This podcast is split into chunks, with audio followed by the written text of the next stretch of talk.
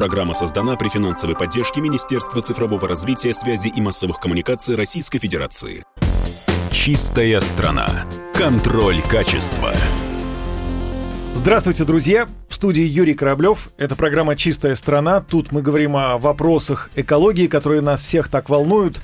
У меня в гостях президент некоммерческой организации «Чистая страна» Александр Чекшин. Александр, здравствуйте. Добрый день, дорогие радиослушатели. Добрый день. Да, начнем с того, что в мае этого года стартовала экологическая национальная премия медиагруппы «Комсомольская правда» для лучших экологических практик, технологий и проектов компаний, общественных организаций и лидеров мнений. Вот э, хотел бы, наверное, простым очень языком э, спросить и задать вопрос, а для чего эта премия? Она хотя и медиагруппы «Комсомольская правда», но мне кажется, президент, э, руководитель некоммерческой организации под названием «Чистая страна» должен э, лучше понимать задачи и цели, а все-таки э, чего мы хотим добиться? Да, вы абсолютно правы. А, более того, я как журналист, как журналист, который работал с комсомолкой очень много, а, горжусь тем, что именно комсомольская правда столько лет планомерно работает в теме экологии. И именно она запустила эту премию. И идея премии была в том, чтобы найти действительно хорошие практики, они есть в стране. В стране вообще началась лет, наверное, 6 назад такая бурная реформа, и появился общественный запрос. То есть люди сказали, все, хватит. Хватит полигонов, хватит непереработанного мусора, посмотрите, что творится во всем мире, а мы здесь живем как-то и уже все переполнено. И вы знаете, запустились программы национальные, появился проект «Экология». Мы к 2024 году должны снизить на 22% выбросы там, в 12 самых грязных городах, они были определены. И дальше, вы знаете, где-то буксовала эта программа, где-то нашла, и худо-бедно мы понимали как журналисты и как люди, которые вовлечены в активность экологическую, что, наверное, надо со своей стороны подогревать интерес. Наверное, нужно обозначать проблемы не только те, которые возникают как э, разлив нефти или там, вы знаете, когда все выходят и говорят, слушайте, ну все, это уже uh-huh. какой-то коллапс социальный, да, а мы решили, что, наверное, нужно находить хорошие примеры, примеры того, как на местах, в регионах, в первую очередь, как предприятия, как люди, как общественники, экологисты, как они решают проблемы и не ждут, когда за них кто-то придет, там какой-нибудь российский экологический оператор, да, наладит уборку территории, mm-hmm. а сами находят какие-то варианты, проявляют инициативу, находят деньги и делают это. Собственно говоря, э, мы хотели собрать по всей стране те практики, которые работают, общественные движения, предприятия, лидеры, медиа, и дальше рассказывать эти примеры,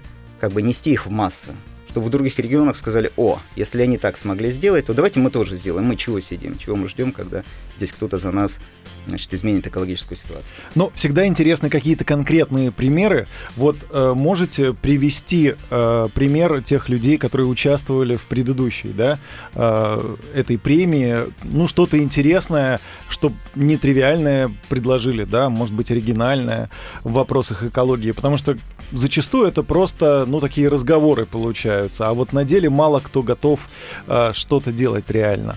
Или я ошибаюсь? Нет, вы абсолютно правы. На самом деле было много, а, много кейсов, а, и мы, когда встречались и решали все-таки кого награждать, то было достаточно сложно это сделать, потому что а, действительно проекты сами по себе где-то уникальные, а где-то прям такие, что хочется их внедрять. Но вы знаете, если говорить о том, что такое традиционные какие-то вещи, да, которые можно на любом предприятии сделать, то там, например, инициатива группы э, «Титан», это омский каучук, это омский, uh-huh. омский бизнес, хотя они сейчас и в Пскове там что-то запускают и как-то по стране развивают производство. Это нефтехимическое производство, это грязное производство, и вообще в Омск это, конечно, если в Омске запах какой-то появляется, то Росприроднадзор бежит к ним, потому uh-huh. что у них ну кто еще может? Хотя на самом деле, когда выясняют, то оказывается, что они соблюдают все экостандарты и а, засоряет там скорее ТЭЦ соседние, нежели там их там трубы, да.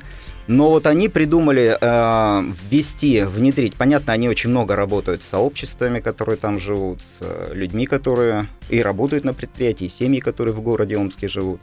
Они попытались вывести вот эту корпоративную социальную ответственность, так называемую, да, предприятия перед людьми, перед э, местным вот этим сообществом, да, которое, которое живет совсем близко к предприятию, а, на уровень системной работы и ввели, разработали специальные стандарты. Вместе разрабатывали с людьми эти специальные стандарты. Этот проект, он э, очень такой большой, он вовлекает и какие-то активности на уровне некоммерческих, некоммерческих организаций омских, э, на уровне жителей, которые участвуют в разных акциях экологических, и предприятие само себя обязало, никто его не просил, с точки зрения там, контролирующих органов, да, само себя обязало разработать совместно с жителями некие стандарты и по этим стандартам дальше жить. Конечно же, если такая практика будет внедрена на других э, предприятиях, которые часть из них очень опасны там, да, с точки зрения выбросов, которые происходят. К ним очень мало доверия, потому что, вы знаете,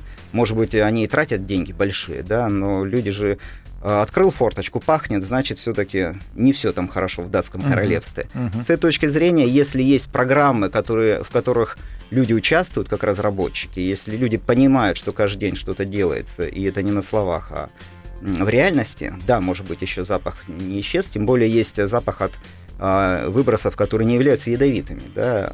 Там чаще всего ядовитые выбросы не пахнут ничем. Uh-huh. Их можно только померить концентрацию в воздухе и понять, что ты превышаешь там предельно допустимую концентрацию. С этой точки зрения вот такой кейс, который сделали в Омске, мне очень понравился. И, конечно, его надо везде пропагандировать и говорить, ребята, внедряйте это у себя, потому что вот эти вот вещи, когда это на таком системном уровне представлено, конечно, они работают, они начинают работать. Александр сейчас вас послушают и скажут, о, ну это как-то сложно, вот э, это целые предприятия. А все-таки в премии кто может участвовать? Это физические лица и юридические лица, это какие-то новаторы. То есть э, вот сейчас кто-то слышит эту программу, да, и примеряет на себя, вот могу ли я участвовать в этой экологической премии «Комсомольская правда». Вот кто эти люди? Отличный вопрос. На самом деле любой гражданин Любой гражданин может заявиться на премию. Конечно же, приходят обычно с проектами. Даже если это человек, то он приходит с проектом, например, он, может быть, читает лекции какие-то для детей или там участвует в каких-то программах по сбору мусора по раздельному, или uh-huh. что-то рисует, или что-то делает. Да, это все равно всегда какая-то активность. И независимо от того, это делает обычный человек, как гражданин России, или это делает организация, коммерческая, некоммерческая, ИП, нам вот с этой точки зрения любой может заявиться. Главное, чтобы была идея, которую он реализует. А, она должна быть реализована. Нельзя заявлять идеи, которые ты хочешь реализовать, потому что еще неизвестно, получится не получится. Эксперты оценивают эффект, результат, пытаются понять, насколько это перспективно с точки зрения масштабирования, да, и с этой точки зрения мы, конечно, берем только уже завершенные проекты, ну, ну или проекты, которые вот идут, идут, и мы уже видим результат. Нафантазировать можно да. все, что угодно, Потом, а на деле... Да, гладко было на бумаге, как да. обычно. И с этой точки зрения, вот мы в мае открыли прием заявок. Угу. Я хочу сказать, что нужно пригласить всех радиослушателей и тех, кто даже нас, нас не слушает, может быть, подска может, подскажут своим коллегам, друзьям, родственникам, что есть такая премия, Заходите на сайт «Комсомольской правды», там найдете все подробности, э, форму заявки, которую можно отправить. Э, тогда у меня такой вопрос. Ну, раз это премия, мы же будем э, премировать, да, вот победителей. А что они получат, кроме славы и статуэтки или диплома? Может быть, их проект получит второе дыхание, какой-то импульс. Чем вы тут можете помочь, наградить, скажем так? Ну да, на самом деле слава, э, там, публикации в «Комсомольской правде», э, как и диплом и статуэтка, ну, тоже это немаловажно. Главное, да, это самое, самое главное практически. Мы все-таки не коммерческая история, где вручают деньги, да, как стартапы, например, проводят uh-huh. и. Но мы взяли как раз из истории со стартапами такой бонус, который получают победители. А, ну, мало того, что мы их подсвечиваем перед а, бизнесом, кому-то нужны деньги, кому-то нужны партнеры, связи или даже publicity, вот эти самые публикации. Но, конечно же, мы рекомендуем интересные проекты людей, тем партнерам, которые есть у газеты. Их много. Э, часть из них входит в состав экспертного сообщества. А часть из них наши давние партнеры, мы с ними работаем и понимаем, что они в экологии имеют какие-то достижения. Да, с этой точки зрения, конечно, вот эта система коворкинга, вот эта вот история, когда мы, получив интересный проект, помогаем ему дальше развиваться и двигаться, она есть. Но, конечно, это не сама цель но такой эффект, опять-таки, кто зачем приходит? Ну, то есть зачастую этим людям надо, чтобы о них узнали, да. чтобы им помогли, Конечно. ну или не мешали, как минимум, э, в, да, в их деле. Ну, даже после таких публикаций и регион обращает внимание и помогает, потому что очень часто власти региональные стараются помочь тем ярким проектам, которые есть. Но если у тебя есть хороший проект, а ты о нем нигде не рассказываешь, кроме как на своей страничке в соцсетях, да, то о нем uh-huh. никто и не знает. И об эффекте его мало кто знает. И мы с, с этой точки зрения можем через премию, конечно же, такие проекты подсветить, вытащить, и дальше в регионе начнут помогать этому проекту развиваться. Это тоже важная история. Заявки принимаются до сентября. До 1 сентября каждый может заявить. Там краткое описание, ну, понятно, контактные данные. Вот, дальше связываются менеджеры премии и уточняют детали, если какие-то нужны. А, конечно, можно задавать вопросы любые, э, очень быстро отвечают у нас бэк-офис.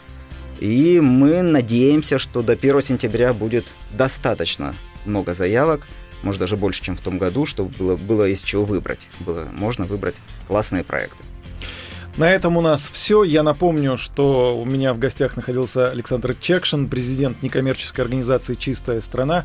Мы говорили о национальной экологической премии медиагруппы «Комсомольская правда». В студии был Юрий Кораблев. До встречи в эфире.